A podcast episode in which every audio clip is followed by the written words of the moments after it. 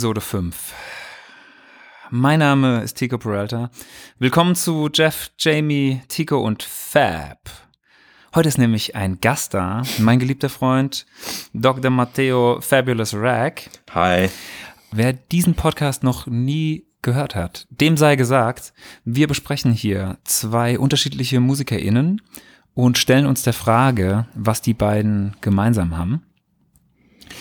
Und heute glauben viele Leute, viele Hardcore-Fans, dass wir endlich die große Bushido-Folge machen und äh, alle Samples von irgendwelchen schwedischen Hardcore-Bands nochmal durchgehen. Ich wäre mittlerweile offen dafür. Machen wir nicht. Aber das holen wir nach. Ich habe nämlich schon oft gehört, dass Leute gesagt haben, oh, da hätte ich mega Bock drauf. Könnt ihr das bitte mal machen, dass ihr diese ganzen alten Samples nochmal anspielt und erklärt, wo die herkommen? Ja, aber nicht heute. Heute ist nämlich Pimmelparade. Ähm, Rack und ich sind ja zwei ähm, aufgeschlossene junge Männer, die sich, äh, ich sage jetzt mal, der Gleichberechtigung zwischen Mann und Frau nahe fühlen. Aber heute geht's wieder wirklich ausnahmslos um Typen. Hallo Matteo, Gott. Hi, mir geht's äh, sehr gut. Ich freue mich sehr, dass ich dabei sein darf in deinem, in deinem schönen Podcast, ähm, den ich äh, sehr, sehr gern gehört habe, vor allem die letzte, die letzte Folge. Was war die letzte, die du gehört Kelly hast? Family und Rammstein. Ah, Ja. sehr gut.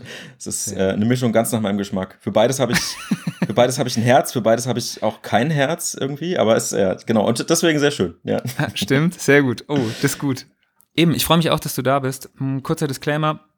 Wir sind nicht nur Freunde, wir haben nicht mal, äh, nicht nur auch mal zusammen gewohnt, sondern ähm, wir spielen auch äh, gemeinsam Aha. in einer Band.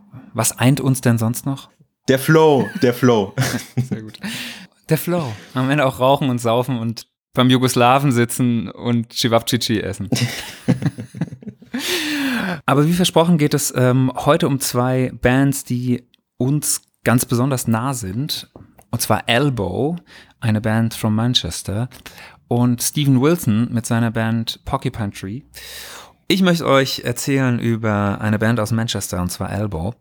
Ähm, Wer aus Manchester kommt, den äh, umgeben natürlich noch die Geister von Morrissey, von The Smith, von Oasis, Stone Roses, Chemical Brothers. Also die, diese ganzen Arbeiterbienchen aus dem Norden Englands. Und Elbow hat sich gegründet 1991 mit einem mit damals äh, englischer Funkmusik. Das, irgendwer in der Band dachte wohl, dass das eine gute Idee sei.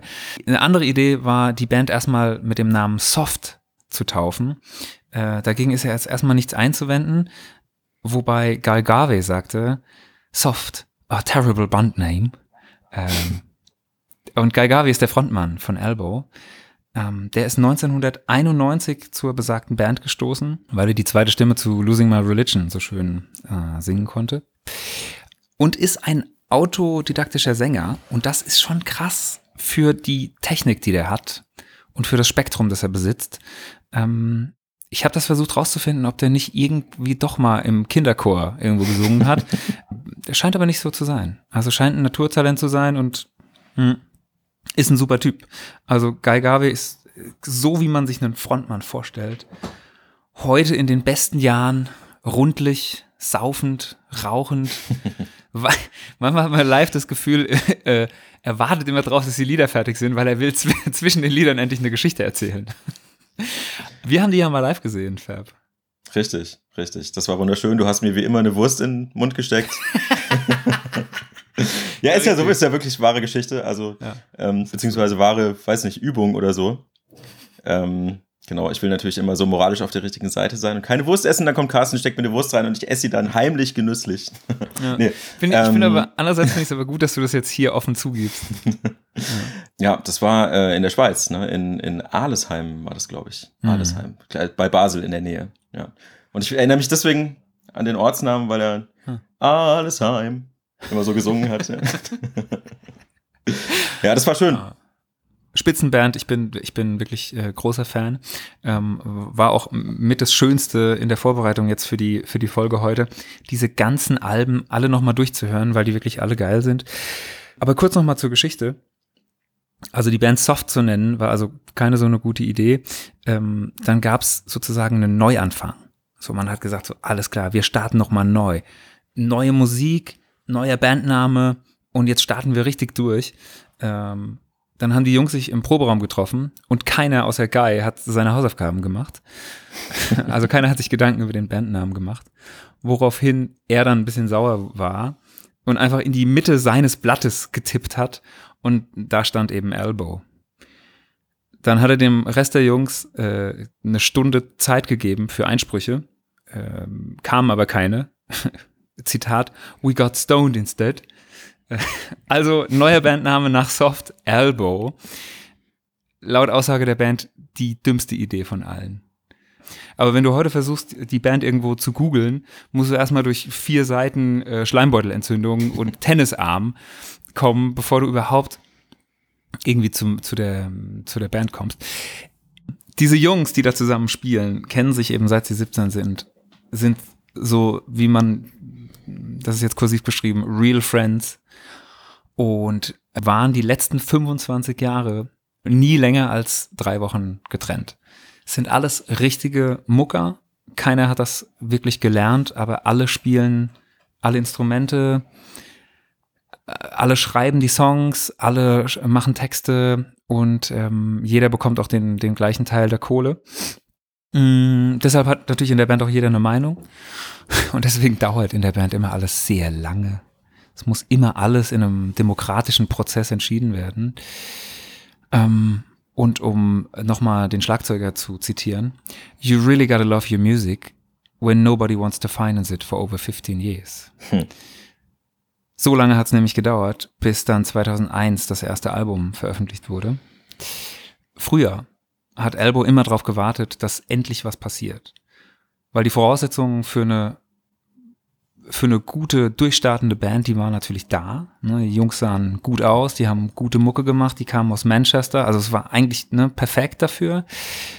Und dann sind sie am Ende des Jahres, ich kenne das, so Mitte Dezember, äh, sind die dann nochmal so in sich gegangen und haben überlegt, wie es mit ihrem Leben und der Band so weitergeht.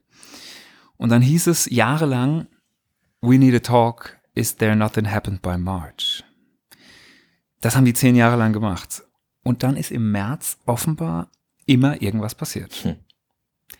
Immer kam dann doch noch mal ein guter Kontakt oder es kam irgendwie ein anstehendes Konzert und irgendwie hatten sie dann das Gefühl, hm, okay, komm, wir probieren es noch mal. Ein Jahr machen wir es noch mal. So, dieses Mal klappt's. Und nach zehn Jahren hat's geklappt. Es gab einen Deal mit Island Records. Island Records ist so in dieser, in, ja, in der Indie-Szene auf jeden Fall äh, da jedem ein Begriff. Tom Waits, PJ Harvey, Nick Drake. Ähm, das heißt, war ein richtig guter Deal, also zumindest äh, ein gutes Record-Label, bei dem die unterschreiben konnten. Ob der Deal gut war, wahrscheinlich nicht. Ähm, aber sie hatten dann endlich die Chance so, und hatten die Möglichkeit, da endlich durchzustarten. Und dann ist das passiert, was passieren musste. Universal, also so ein anderes Riesentier, hat äh, Island Records geschluckt und dann war Elbow nur noch a band likely to be dropped. Hm. Jahre haben sie dann drauf gewartet, dass ihr Album veröffentlicht wird. Immer wieder verschoben, immer wieder ein neuer A&R, immer wieder hat man die irgendwie vertröstet. Und dann kam 2001 aber das Album Asleep in the Bag. Und das hat gesessen. Das ist auch gleich für den äh, Mercury Prize äh, nominiert worden. Der Mercury Prize, muss man wissen, ist in England eine, ja, ist wahrscheinlich der größte Nachwuchspreis, den du gewinnen kannst. Wusstest du eigentlich, dass Wallace Bird auch mal nominiert war? Oh, tatsächlich. Also sie war, mhm. okay, also nee, wusste ich nicht, aber sie war, mhm. sie hat es nicht bekommen, war nominiert. Nee, sie hat es nicht bekommen, mhm. aber war nominiert so. Und sie ist ja Irin. Mm, ja. Ne? Ja, egal. Also, ähm, auch Elbow hat 2001 nicht genommen. Äh, übrigens hat PJ Harvey gewonnen. Ah, PJ Harvey. naja. auch okay, ähm, auch okay. Auch okay, hätte schlimmer kommen können, ja. 2008 wiederum hat Elbow dann gewonnen und zwar das beste britische Musikalbum Seldom Seen Kid und von dem hören wir heute einen Song und zwar den Song Grounds for Divorce. Und ich glaube, wir spielen den jetzt und dann erzähle ich danach was dazu. Die Version, die wir jetzt spielen, die ist ein äh, Live von äh, Jotral Bank 2014. Viel Spaß Whoa. damit. Genre Lights. Whoa. Out in the rain. Always the same. Always the same. When you follow a band from Manchester.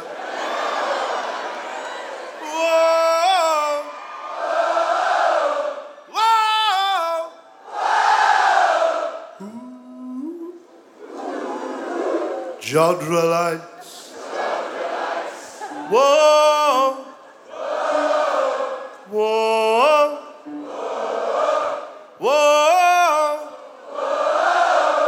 Whoa. Whoa. You know what's coming next. Do it on your own. One, two, three.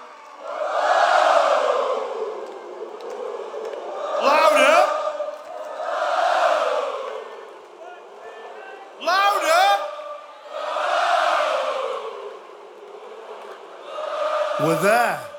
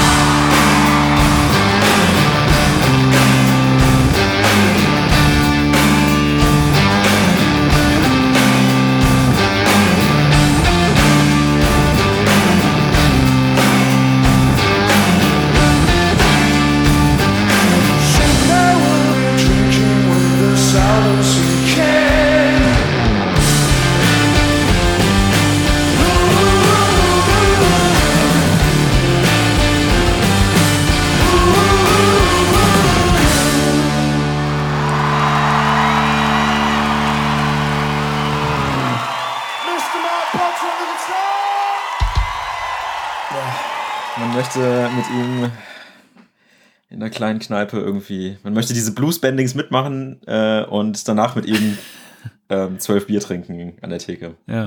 Und mit der ganzen Band. Ja. Und ich, ich liebe auch am Anfang äh, diese Sing-Alongs. Das ist halt einfach total äh, Freddie Mhm. Mercury live at Wembley. Er hat ja auch diese Ähm. langgezogenen, also er ist ja einfach der Sing-Along-Typ. Sing-Along-Typ dafür, ne? Ja, total. Oh Mann, also richtiger Hit, Grounds for Divorce. Ähm, und wie auch schon damals, also ich habe die nochmal äh, live gesehen, tatsächlich in einem, in einem kleineren Laden oder in einem Club. Da zieht er das genauso durch. Und da erzählt er noch viel mehr Geschichten zwischen den, äh, zwischen den Songs.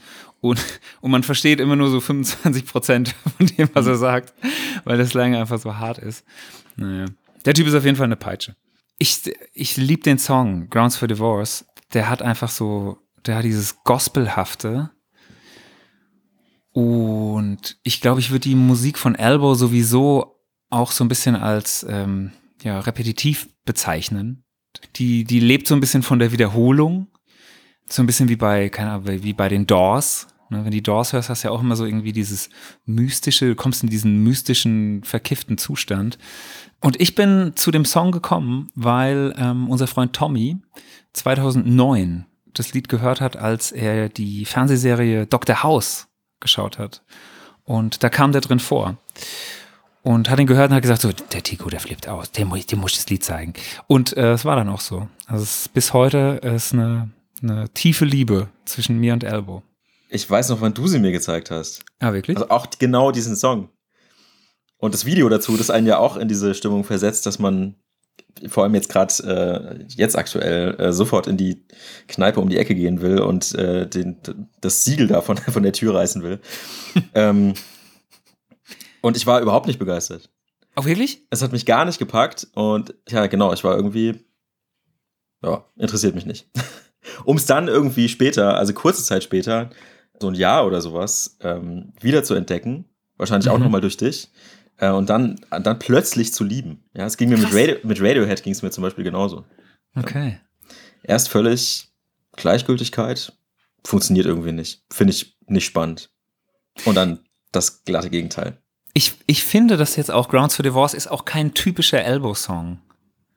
Ich finde, die, die Songs sind ja sonst, die haben immer so ein bisschen so, so eine schöne Farbe. Äh, Grou- Grounds for Divorce, finde ich, ist einfach, der ist dreckig und der ist schwarz und äh, ist kein typischer Elbow-Song, aber es ist eben mein Elbow-Song. Mhm. Ähm, deswegen habe ich den auch heute gespielt.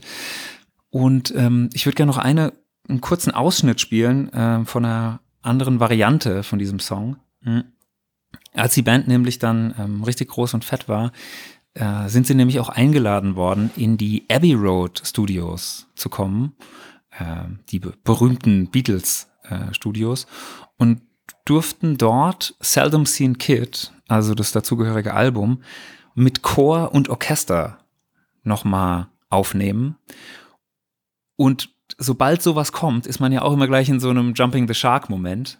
Ne? Also mir fallen diverse Bands ein, bei denen, äh, sobald jemand sagt so, hey, mach doch mal was mit äh, Chor und Orchester, dann wird's einfach noch ein bisschen fetter. Und meistens wird's halt einfach nicht fetter, sondern es wird einfach irgendwie Quatsch. In dem Fall ist das nicht so. Also ich spiele euch ne, noch einen, noch einen äh, kurzen Ausschnitt von dem Song, weil ich der Meinung bin, dass das, dass da der Chor und das Orchester genial eingesetzt ist.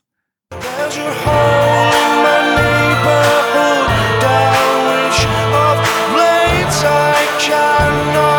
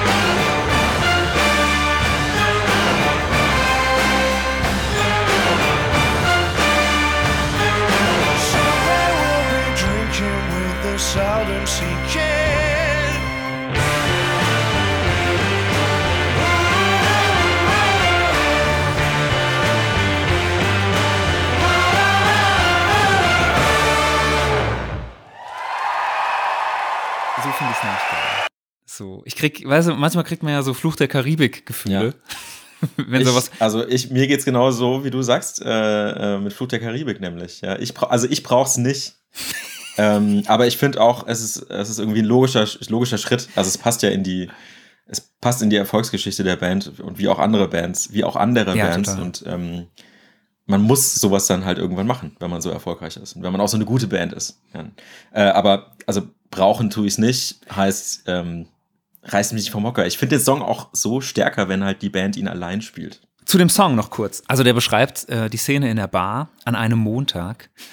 Und ne, es geht um Billard, Kartenspielen, Frauen saufen. Ähm, und offenbar hat er seiner Frau, also er sitzt an der Theke und er hat seiner Frau äh, präventiv schon mal Rosen gekauft, weil er weiß, dass er wieder besoffen nach Hause kommen wird, viel zu spät. Und er verspielt auch sein Chinese Cigarette Case. Also er scheint auch selber zu spielen und äh, haut das irgendwie, haut das raus. Und ja, und säuft sich das schlechte Gewissen weg, weil er dieses, weil er sein Kind selten sieht. The seldom seen kid. Ähm, aber alles dann gespickt mit so äh, pittoresken Bildern, mh, so Metaphern und Old English Words. Und obwohl das eigentlich cool ist, wird's am Ende dann doch bitter, weil er nämlich sagt so, ja, dieses besprochene Seldom Seen Kid wird eben halt doch nochmal in die Fußstapfen seines Vaters treten. Also sie werden irgendwann zusammen montags da sitzen und saufen. Das, ja, Das ist doch irgendwie schön, oder? Also es ist auf der einen Seite, es, es hat immer auch was, es läuft so in die, ja, Tragödie ist vielleicht zu viel gesagt, aber also ins Traurige rein, aber es ist trotzdem immer so, dass man trotzdem dabei sein will und, und eigentlich Mhm. genau er sein will in dem Moment. Und ich liebe auch die, die Eröffnungszeile. Also, I've been working on a cocktail called Grounds for Divorce. Ist einfach so gut. Das ist einfach so gut. Ähm, du weißt ja, ich führe ich führe ja auch so eine Liste mit, also eine Notizliste im Handy mit äh, guten Song-Beginnings. äh, das ist zwar ein bisschen nerdmäßig, aber Ja. ich, ich finde, die erste Zeile in einem Lied, äh, die muss irgendwie sitzen und die muss fett sein.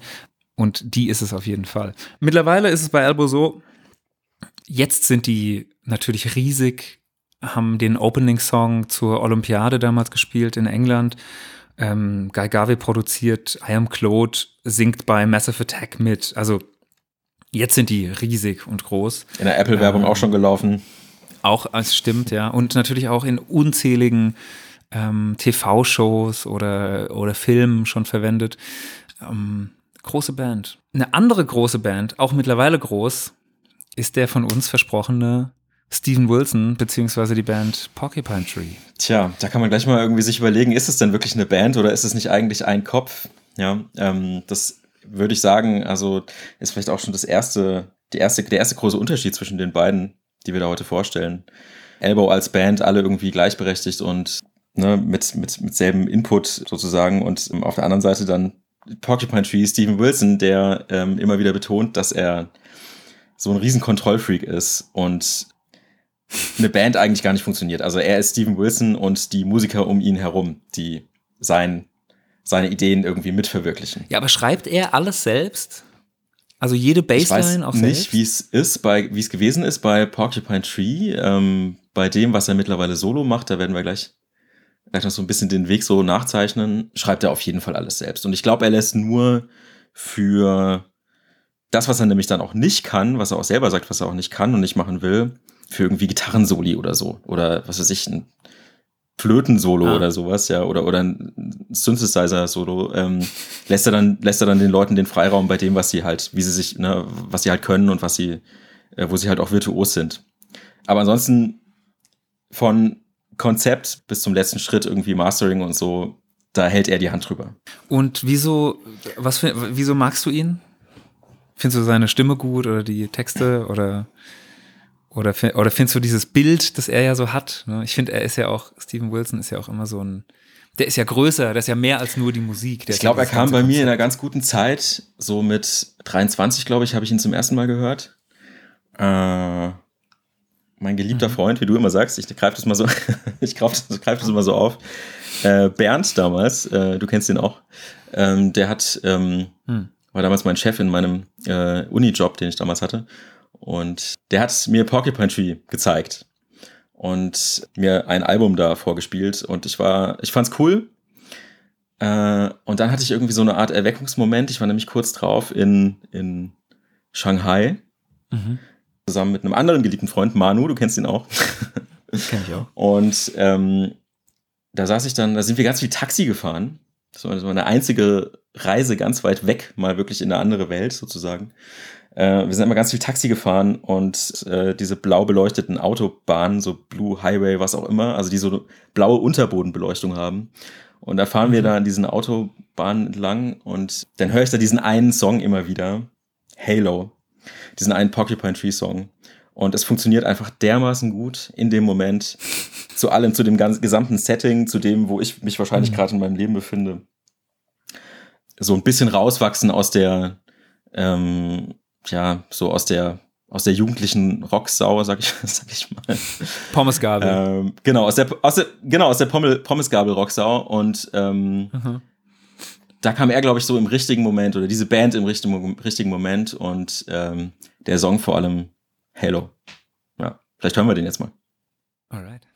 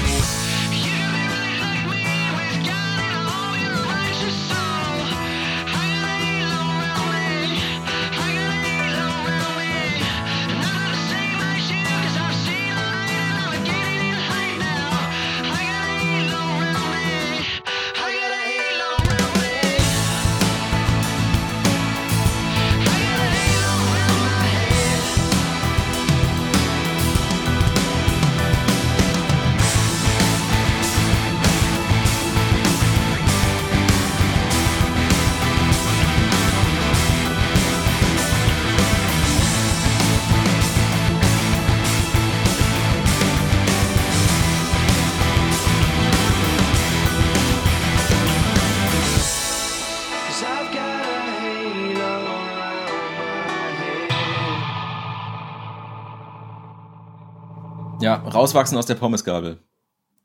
Ergibt es Sinn für dich? Es, es, ergibt, es ergibt total Sinn, weil es ist nämlich, also es ist ein wahnsinnig guter Song. Wahnsinnig guter Song. Und mir ist jetzt auch wieder aufgefallen, ich mag vor allen Dingen die Drums. Hm.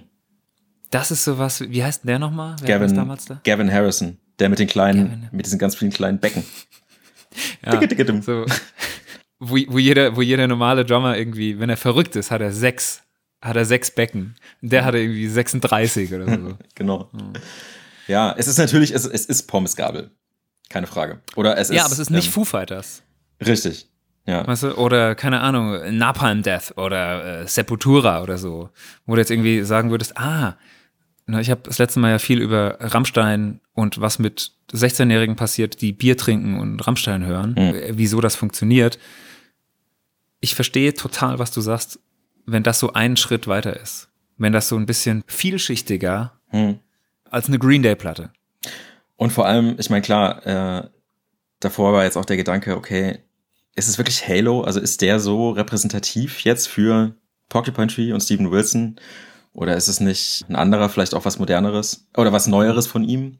Denn es war ja gerade so die Phase, als ich die kennengelernt habe, ähm, so ein bisschen so die, der, der Bruch, den er dann auch gemacht hat, vollzogen hat, weil er ist ja von der Band weg, rein zu seinen Soloprojekten, die ja jetzt eben seit zehn Jahren ungefähr auch unter Steven Wilson laufen. Und dort ist er stilistisch eben auch deutlich, deutlich vielfältiger geworden. Von wann ist denn Halo? Das ist so 2005 gewesen ungefähr. Ja. Okay. Ähm, genau, es gab dann noch mal ein Album, ich glaube 2009 war das letzte von Porcupine Tree.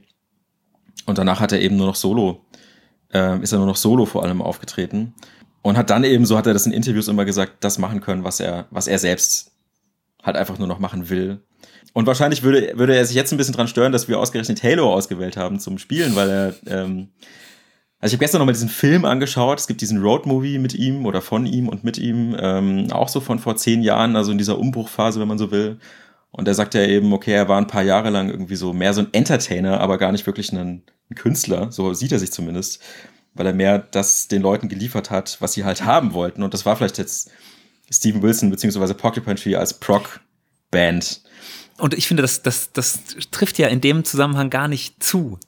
Ne? Also ich würde ja sagen, den meisten richtigen Metal-Leuten ist das ja eh zu soft. Mhm. Und den meisten, sage ich jetzt mal, Mainstream-Radio-Hörern ist das ja far too complex. Auf der anderen Seite stehen bei den Konzerten ja schon meistens die, ja, also eher das, was man wahrscheinlich so unter Prog Rock Publikum verstehen würde, also vor allem männlich mittelalt bis etwas älter, bisschen bierbäuchig und halt ein Fanshirt. Ja. Wobei Steven Wilson da ja immer sagt, ähm, dass sein Publikum zum Beispiel in Südamerika sehr viel, also viel diverser ist, als es hier zum Beispiel der Fall ist und dass er, wenn er hier spielt, bei dem, bei dem beschriebenen äh, Typ jetzt gerade von mir, manchmal eben auch Tränen in den Augen sieht, weil es äh, einfach auch sehr, sehr warme und traurige Songs von ihm gibt. Ja. Ja, der ist ja wahrscheinlich, hat er so ein bisschen Alleinstellungsmerkmal, denke ich. Der, ähm, sagen wir nochmal schnell, der hat doch auch mit dem Opeth-Mann, mit dem Ackerfeld, was haben die nochmal zusammen gemacht? Die haben zusammen eine, ja, so in dem Bereich Supergroup, was heißt Supergroup? Also die beiden haben zusammen ein Album gemacht. Ähm, Ich, ich komme nämlich nur drauf, weil, äh, falls du das noch nicht wusstest, aber ähm, mir ist da ein Gegenwartsphänomen begegnet. sagst du nicht ohne Grund. Ja, nee, sage ich nicht ohne Grund. Und zwar, äh, ich glaube, du hast mir das Video auch geschickt, wie Ackerfeld von Opeth, da muss man jetzt kurz sagen, der ist einfach ein krasser Sänger und krasser, krasser Gitarrist in so einer, ja, auch so einer Metalband, einer ziemlich berühmten. Und das ist, das Phänomen ist nämlich jetzt, dass nicht mehr nur noch Leute äh, YouTube-Videos von, von Opeth-Liedern nachspielen, sondern das, was ich jetzt gesehen habe, war, dass Ackerfeld sich die Musikvideos anguckt von Leuten, die seine Songs nachgespielt haben und die dann wiederum kommentiert. So Reaction-Videos, ja. Genau, er hat sozusagen seine eigene gecoverte Musik reacted. Und da ist das passiert, was äh, du eben gerade beschrieben hast. Viele bierbäuchige Männer mittleren Alters mit Fanshirt, die dieses wahnsinnig komplexe Opeth-Zeug an der Gitarre halt perfekt nachspielen. Und Ackerfeld guckt sich das dann an und sagt so, ah, spielt er sehr genau nach, was ich da gemacht habe. Gott, ist das Intro lange. Oh, ist das langweilig.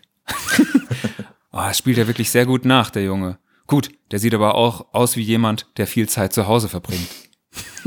Fand ich sehr gut. Fand ich unterhaltsam. Ja, ja. Ja, beides auch so auf ihre Weise irgendwie witzige, witzige Typen. Ja, Ackerfeld vor allem, Ja, der ist ja, ist ja ein witziger Typ. Der hat auch in diesem besagten Film von vor zehn Jahren äh, sitzen Ackerfeld und, und, und Steven Wilson zusammen und Ackerfeld erzählt, wie er halt für so ein Metal-Magazin posieren musste, äh, mit einem Schwert in der Hand. Genau. Oh Gott, oh Und ähm, da war damals schon so ein bisschen abzusehen, okay, eigentlich beide, Ackerfeld ja auch, also keine Ahnung, wenn Ackerfeld davon spricht, äh, dass er ABBA-Fan ist, genauso wie Wilson, Hm. ähm, ja, laufen die vielleicht auch Gefahr, den einen oder anderen zu verkraulen irgendwie. Wobei, Klar.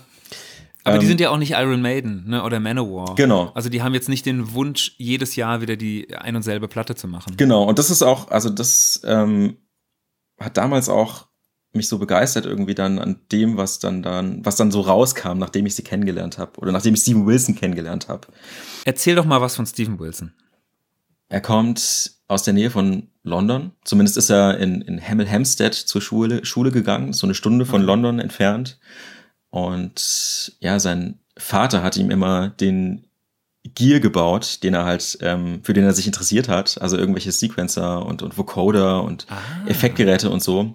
Wie bei Brian May. Stellt auch da, ja, vielleicht, vielleicht wie bei Brian May. Die haben ja zusammen die Gitarre gebaut, ja. Also er mit seinem Vater. Und also er stellt in diesem Film auch, steht er vor diesem einen Gerät und sagt, okay, hier ist irgendwie so ein Pitch Control, wo man die Tonhöhe mit, mit einstellen kann. Und den hat sein Vater ihm halt gebaut. Dieser Pitch Control ist halt, ist halt viel zu krass. Also der ist super krass empfindlich eingestellt, ja, und man kann den, kann es wahnsinnig in die Höhe reißen. Und wenn man weiß, dass Wilson das schon so in seiner Jugend immer gemacht hat, viel mit, viel mit, ja, viel mit Equipment einfach auch gearbeitet hat und viel mit, mit Elektronik und Geräten und so, dann ergibt das schon auch Sinn, was er heute macht, nämlich, ähm, ja, jetzt gerade so, er hat irgendwie erzählt, so im, im äh, wenn er nicht live spielen kann, äh, was jetzt ja seit einem Jahr nicht mehr möglich ist, äh, macht er halt irgendwelche 5.1 oder Dolby Atmos äh, 12.5 oder sowas Remixe. genau, also er produziert selbst sehr viel und sitzt selbst sehr viel an seinen, an seinen Geräten. Hat er das Ähm. nicht auch äh, live gemacht? Also ich habe den einmal gesehen, da war das auch so. Erklär vielleicht mal für Leute, die das nicht wissen, was, was diese 5.1 Live-Geschichte ist, weil das ist natürlich schon einigermaßen außergewöhnlich. Genau, ja, also live, ich glaube, also er war, das erste Konzert, was ich gesehen habe, was tatsächlich Surround Sound hatte, also wie im Kino, wenn irgendwie von hinten, also wenn wenn es einfach noch mal ein oder mehrere Kanäle mehr gibt, also nicht nur irgendwie vorne, links und rechts ähm, als Stereo-Sound, sondern tatsächlich auch von hinten Sound kommt und Völlig dann das, beispielsweise irgendwelche atmosphärischen Dinge oder sowas. Also ein eigener Tonkanal, mindestens einer, dann eben nochmal von hinten. Äh, und so mischt er ja auch seine, seine eigenen Sachen nicht nur in Stereo ab, sondern eben auch in Surround Sound. Ja. Wer das braucht, ist nochmal eine andere Frage. Live war das auf jeden Fall cool. Also Ja, fand ich auch. Genau, was zu ihm sonst vielleicht auch noch so erwähnenswert ist, ist ja so seine Skepsis oder seine Kritik zu damals so ein bisschen so zur File-Sharing-Kultur. Er sagt, er musste sich selbst immer irgendwie die Platten irgendwie von seinem Taschengeld so kaufen und hatte natürlich dann nur Geld für eine Platte irgendwie im Monat. Und heute kann man einfach einen ganzen Katalog irgendwie von den Beatles zum Beispiel einfach so runterladen, mal kurz reinhören und wenn es einem nicht gefällt, wieder, wieder wegschmeißen. Und ich weiß gar nicht genau, ob er diesen, so, ja. also wenn man so will, ist es so eine Art Kulturpessimismus. Also er sieht irgendwie die, die Musikkultur und auch die Popmusikkultur eigentlich so ein bisschen den Bach runtergehen. Sah oder sieht? Vielleicht eher sah, weil es ja auch dieses Phänomen jetzt nicht mehr so gibt. Wobei heute mit Streaming wahrscheinlich seine Kritik eine ganz ähnliche wäre. Ähm, dass Musik halt nicht mehr so für so als musikalische Reise irgendwie verstanden wird. Also du hörst dir ein Album von vorne bis hinten durch, sondern hörst halt nur noch irgendwie einen zwei Minuten, eine zwei Minuten Nummer oder vielleicht nur die ersten paar Takte davon und entscheidest dann schon, okay, taugt's mir oder taugt's mir nicht, ähm, höre ich weiter und lass mich komplett darauf ein oder ja, werfe ich's weg. Gut, das, ich finde, das verbindet die beiden Bands auch. Ich finde, Steven Wilson Songs wie auch die Elbow Sachen, die liest du ja wie ein Buch. Hm. Also ich finde, das ist beides keine Musik, die du, wo du nebenher noch irgendwie ähm, groß irgendwie eine Aktivität machen kannst. Vielleicht noch Auto fahren oder joggen oder so. Das funktioniert irgendwie noch. Aber ähm, er hat ja recht mit dem, was er sagt. Aber natürlich ist auch das, das äh, Rad der Zeit dann nicht zurückzudrehen. Und wenn die Aufmerksamkeitsspanne durch so, durch, durch so Sachen natürlich irgendwie ganz, ganz klein wird, dann wird es einfach schwierig, sich so einen Zwölf-Minuten-Song anzuhören, von dem zweieinhalb Minuten ein Intro ist. So. Da landest du übrigens auch in keiner Spotify-Playlist mehr. Ne? Also die Idee heute von den deutschen Trap-Rappern ist ja, zwei Minuten Songs machen. Nach zehn Sekunden muss der Chorus kommen, um in irgendeiner Playlist zu landen. Mhm. Und je kürzer der Song ist, desto größer ist auch die Chance, dass die Playlist sechs, sieben, acht Mal durchläuft und du dann sechs, sieben, acht Mal Geld von Spotify Ja. siehst. Ich glaube, er hat heute seinen Frieden damit geschlossen. Ja, muss er ja auch. Äh, Also muss meine, er- ist ja selber, er ist ja selbst auf allen Plattformen. Äh, Und er ist selbst auf Instagram und macht äh, auch zeigt auch Fotos von sich und seinem Hund und so und seiner Familie. ich, will, ich, tu, ich, ähm, ich tue mir da immer schwer mit. Das ist jetzt natürlich im Nachhinein, ist das immer so schlau zu sagen. Man hat ja auch irgendwie Ewigkeiten gehatet über Lars Ulrich, als er damals irgendwie Napster verklagt hat. Hm. Ne, Dies ist ja so konzeptmäßig nicht so weit weg davon. Ähm, ich habe letztens nämlich auch drüber nachgedacht. Mein erstes Punk-Konzert war No Use for a Name im Schlachthof in Wiesbaden.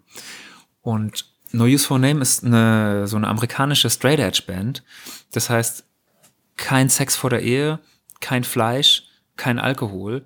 Aber wir standen halt mit 200 Leuten im Publikum, haben Whisky Cola gesoffen, waren vorher, haben wir uns einen McDouble geholt oder einen McRib, ja. Und äh, das Bild stimmte ja auch nicht. Ja. Ja. Ich, ja, Er ist ja, hat ja letzten Endes dann auch irgendwie jeden Schritt trotzdem auch mitgemacht. Also er ist am Anfang nicht auf Spotify gewesen, ähm, hat sich dann aber irgendwann doch dazu entschieden, hat auch gesagt, okay, er will, er will ja irgendwie auch Leute erreichen, die er sonst vielleicht nicht erreicht, wenn er das halt nicht Klar. macht. Und ähm, das ist für ihn jetzt, glaube ich, steht auch gar nicht mehr in Frage. Ähm, ne, er verkauft natürlich trotzdem noch seine Deluxe Boxsets mit irgendwie äh, noch drei verschiedenen Demo-Versionen von seinen Alben. Und ähm, ich glaube, das macht er auch ein bisschen mit, also auch ein bisschen mit einem Augenzwinkern. Gerade sein letztes Album, The Future Bites, da geht's ja so ein bisschen so um Konsumkultur und so. Und ähm, Jumping the Shark übrigens ist in dem Fall, dass Elton John äh, was auf dem Album eingesprochen hat. Und Steven Wilson jetzt erzählen kann, dass er Buddy von Elton John ist. Und dort nimmt er sich selber auch so ein bisschen auf den Arm, äh, weil er eigentlich sein eigenes Produkt, das er verkauft, ja, über sein eigenes Produkt sich so ein bisschen witzig macht, was er da verkauft. Wenn er da die Deluxe-Box-Sets irgendwie für 150 Pfund oder was verkauft. Vielleicht nochmal so zu seiner, zu seinen, zu seinen, zu seinem Albumkonzept. Also ich finde, er hat in den Alben, Soloalben, die er gemacht hat, weil dem auch so mein Höhepunkt der Begeisterung irgendwie war. Das war 2015 ähm, mit Hand Cannot Erase. hm. Also für mich war das sein, sein bestes Album, was er gemacht hat. das war Ähm, doch auch diese, diese Konzeptplatte, oder? Genau, es war die Konzeptplatte. Es, die Geschichte, die so dahinter stand, war auch Anfang der 2000er wurde irgendwie eine Frau tot in der Wohnung gefunden. Ich glaube auch in London. Ähm, Joyce, Joyce Carol Vincent hieß die. Und die lag da irgendwie ein Jahr oder so. Ja. Und ähm, obwohl sie irgendwie einen Freundeskreis hatte und irgendwie auch Leute um sich rum, hat sie niemand vermisst. Sie ist quasi ein Jahr in ihrer Wohnung da verwest. Ja. Ähm, niemand hat sie auf der Arbeit vermisst, niemand hat sie irgendwie im Freundeskreis vermisst. Und das war halt in einer Großstadt wie London. Wilson fand halt diese Geschichte so faszinierend, da gibt's auch einen Film Mhm. drüber, ähm, um zu sagen, okay, also das, da macht er jetzt irgendwie ein Album draus. Und das eben Hand Cannot Erase und das ist, äh, finde ich, das Beste, was er je gemacht hat. Ja, klar. Hast du das Gefühl, dass ähm, du lebst ja in, einem, in einer Patchwork-Familie, du hast ja neun Kinder von zwölf verschiedenen Frauen. Richtig? Ähm, hast du das Gefühl, dass wenn, ähm, was weiß ich, dein Sohn mal zwölf ist und ähm, der sich die Hand Cannot Erase anhört oder die Graven anhört, dass das so Altherren-Rock ist? Also so, als ob ich heute die Stones-Platten meines Vaters anhöre? Ja, wahrscheinlich schon. naja, aber ich glaube, Ist es, ist es doch so einfach, ja. Andererseits, ich glaube, den Wilson, den, den wird man auch noch, ähm, ich weiß nicht, in 20 Jahren so entdecken können mit 15 oder so, wie ich, keine Ahnung, ich damals irgendwie Queen entdeckt habe. Hm. Übrigens per File-Sharing, ja, also ich habe mir jedes Album äh, damals runtergeladen und konnte trotzdem, also jetzt entgegen Wilsons, widerspricht eigentlich jetzt, oder widerlegt eigentlich Wilsons These jetzt zumindest für mich, konnte mir trotzdem den gesamten Katalog der Band irgendwie nach und nach so erarbeiten. Klammer auf, weil die Bandbreite langsam war, Klammer zu. Ähm, 56k. ich glaube, dafür ist er, vielleicht ist er für den, vielleicht ist er für den Altherrenrock irgendwie doch zu auf zu vielen Stilen unterwegs.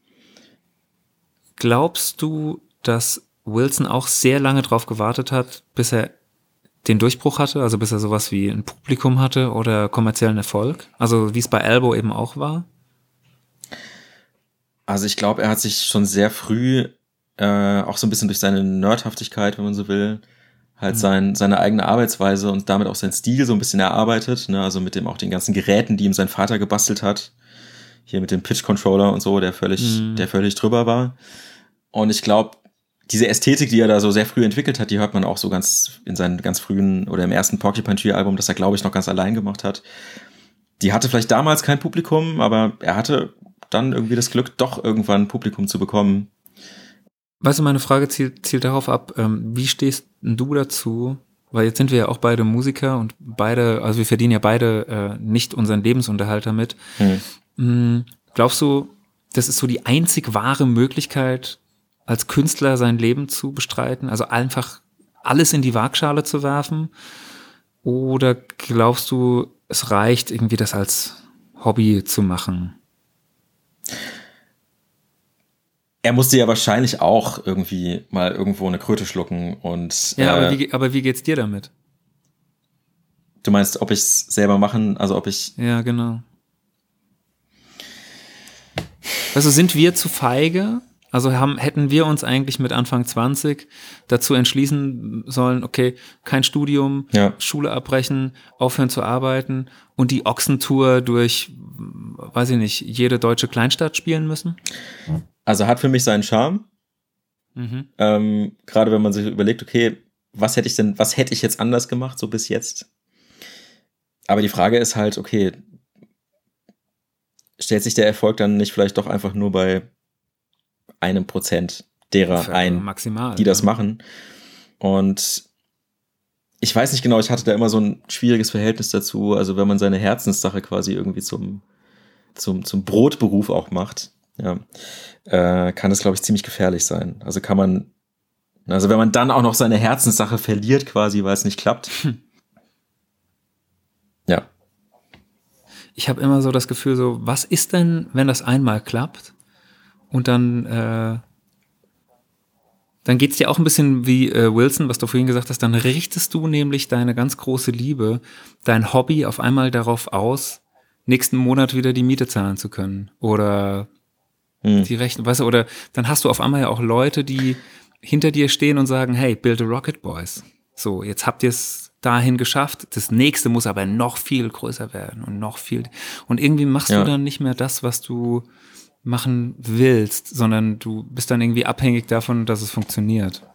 wahrscheinlich gibt's auch den Mittelweg, ne? Also dass du bestimmte Sachen machst, ähm, die du vielleicht nicht so geil findest, äh, was weiß ich, irgendwelche Werbemucke oder Auftragskompositionen oder so. Ja, oder Fotoshootings mit einem Schwert in der Hand. Zum Beispiel. Ähm, und du dir damit irgendwie Dinge auch querfinanzierst. Ähm, das funktioniert wahrscheinlich auch, wenn man halt der Typ dazu ist. Hm. Ja. Ich wollte noch was anderes wissen von dir. Und Ja. zwar, du bist ja jetzt heute ähm, zu Besuch in einem Musikpodcast. Ist es denn auch so ein innerer Wunsch von dir, andere Menschen zu, zu neuer Musik zu führen? Oder machst du das alles nur für dich? Äh, ich glaube, ja, da fällt mir eine Geschichte ein, ähm, so aus schon längere Zeit her. Ich habe die Alben, die ich mal eine Zeit lang gehört habe, habe ich mir das Fenster aufgemacht äh, in der Wohnung, äh, in der ich damals gewohnt habe. Okay. Und ähm, schon auch irgendwie mit so einem Missionarsgedanken irgendwie auch. Ich wollte, dass die Leute auf dem Parkplatz, äh, zu dem mein Fenster ausgerichtet war, dass die hören, was ich höre. Ja. okay. Was würdest du denn sagen bei den Bands, die wir jetzt heute besprochen haben? Würdest du die all bei deinem ganzen Freundeskreis irgendwie zeigen können? Könnten die alle was damit anfangen? Hm, gute Frage. Du, der Grund, weswegen ich den, den Podcast mache, ist natürlich einerseits der große Output, äh, der ist natürlich, der steckt natürlich in mir, ne? also ich, ich muss irgendwo hin mit mir. Aber andererseits geht es natürlich auch darum, Leuten Musik zu zeigen, die sie vielleicht nicht kennen. Meine Frau hat, hat auch hier ähm, die Rammstein und Kelly Family Folge gehört und fand das alles, alles ganz grauenhaft hörte dann aber tagelang die Klavierplatte von Rammstein. Mhm. Also funktioniert. Mhm. Das heißt, sie hat irgendwie einen Zugang ähm, zur, zu einer neuen Musik gefunden und findet das gut. Und das sind, äh, ja, das sind wahrlich ein Glücksmoment für mich. Ja. Erzähl mir noch mal die Geschichte, wie war das denn mit Wir haben ja ausschließlich Freunde, die am Oberlandesgericht Nürnberg Richter sind. äh, wie war das denn noch mal die Story mit T-Dog und dem hat der Trains gehört oder Lazarus oder so? Wie war das denn? Da hast du ihm doch auch diesen Song gezeigt. Trans, Trans war es. Und ich würde auch sagen, dass der Song ist, den man jetzt auch nach der Folge vielleicht gehört haben, gehört haben sollte. Und es wäre eigentlich der, Folge, der Song gewesen, den ich vielleicht sogar fast lieber mitgebracht hätte, mich dann aber doch nicht dazu entschieden habe, weil ich dachte, okay, nein, es muss der sein, bei dem es gezündet hat. Genau, Mhm. T-Dog äh, sagt, Trance ist der beste Song, den er jemals gehört hat, war zumindest vor fünf, sechs Jahren so, als er das gesagt hat. Haben wir den nicht auch mal gespielt? Den haben wir, den haben wir auch mal gespielt. Bei Gordana oder haben wir das in der Katz gespielt? Also bei Gordana und in der Katz. Ja. Oh. Okay, Freunde, äh, warte mal. Wir gucken mal, weil es gab nämlich eine Aufnahme davon. Äh, vielleicht kann wir da ein Stück, ähm, dann baue ich den jetzt ein. Wenn jetzt aber nichts kommt, dann habe ich ihn nicht gefunden. Dann gibt es keine Aufnahme davon.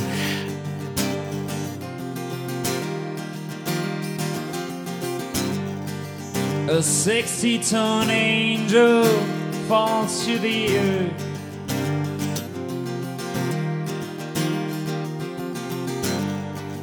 A pile of old metal, radiant blood.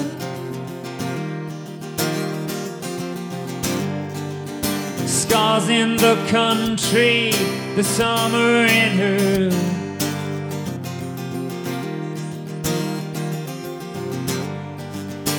Always the summers are slipping away.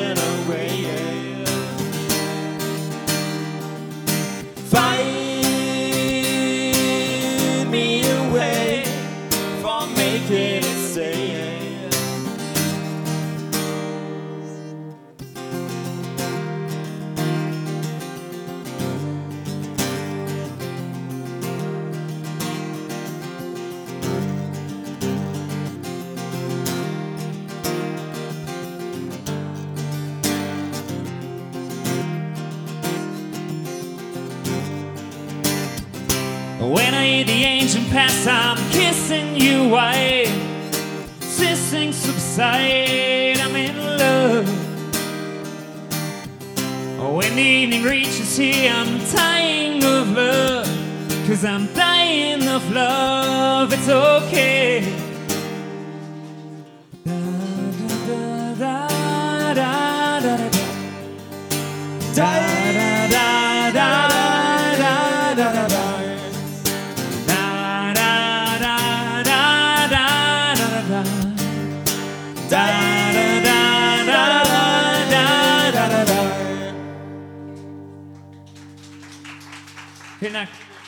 Hast du noch Lust, mit mir noch zusammen noch für die Partyboys und Partygirls da draußen auch noch ein Lied zu spielen? Fände ich geil.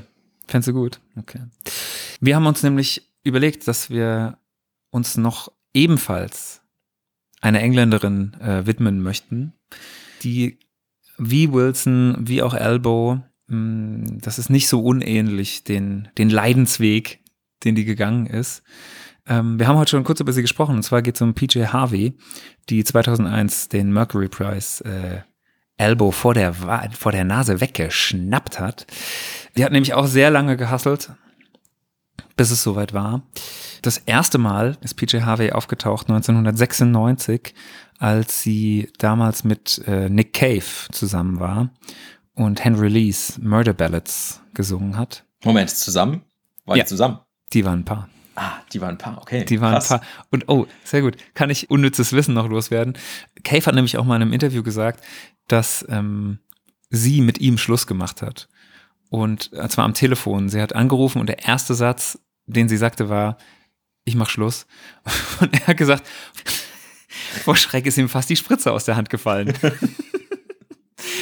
Und äh, ja, er vermutet, dass es vielleicht aber auch sein damaliger Drogenkonsum äh, zwischen ihm und Harvey gestanden hat. Es könnte aber auch äh, sein Verständnis vom Begriff der Monogamie könnte auch äh, problematisch gewesen sein. Also das war 96 und da stand sie wirklich so ein bisschen im, im Schatten von Nick Cave und ist dann 2001 eben ähm, durchgestartet. Und wir würden gerne einen Song spielen, den sie ebenfalls mit einem großen Helden von uns beiden gemacht hat, Hm. und zwar Tom York. Ja, absolut. The Mess We're In. Und Freunde, ich bin ganz glücklich, dass mein Freund Fab hier war. Und Danke für die Einladung. hey, gerne Kadomichi. Gerne wieder. Und du weißt, wir sind auch, wir stehen in der Schuld des Publikums. Die wollen nämlich die Bushido-Sachen hören. Weiß ich nicht, ob sie die Und Bushido live vielleicht auch mal wieder irgendwann. Ah, das wäre natürlich auch noch schön. Ja, also irgendwann in der Mitte der 20er, meinst du? Ja. War auf jeden Fall schön, dass ihr da wart. Episode 5. Ich möchte noch mal kurz darauf hinweisen, ähm, den Jeff, Jamie und Tico Instagram-Channel. Instagram, wiki wiki. Könnt ihr vorbeischauen und pff, ich weiß gar nicht, ich, ich lass mal, ich lass ein Bild von mir und Fab da. Vielleicht auch ein amoröses Bild. Machen wir. Merkst du, ich, hab, ich, ich, ich arbeite mit den billigsten Tricks, die Leute ins Internet zu locken. Letztes Mal habe ich, hab ich versprochen, dass Feuer aus meinen Händen kommt. Diesmal sieht man uns beide nur in Unterhose oder so. Gibt's mit Sicherheit ein Bild von. Ja, mit absoluter Sicherheit. Ragazzi, es war schön. Episode 5, Steven Wilson und Elbow. Hat Spaß gemacht. Wir hören uns bald wieder. Auf bald. Ciao, macht's gut.